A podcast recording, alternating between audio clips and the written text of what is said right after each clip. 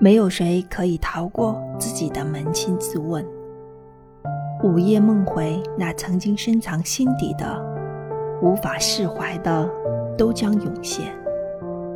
如果那些无法释怀的已经无法挽回，那就让自己放下吧，别执着的给自己画圈围绕。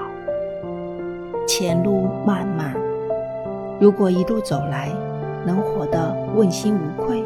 便是人生乐事。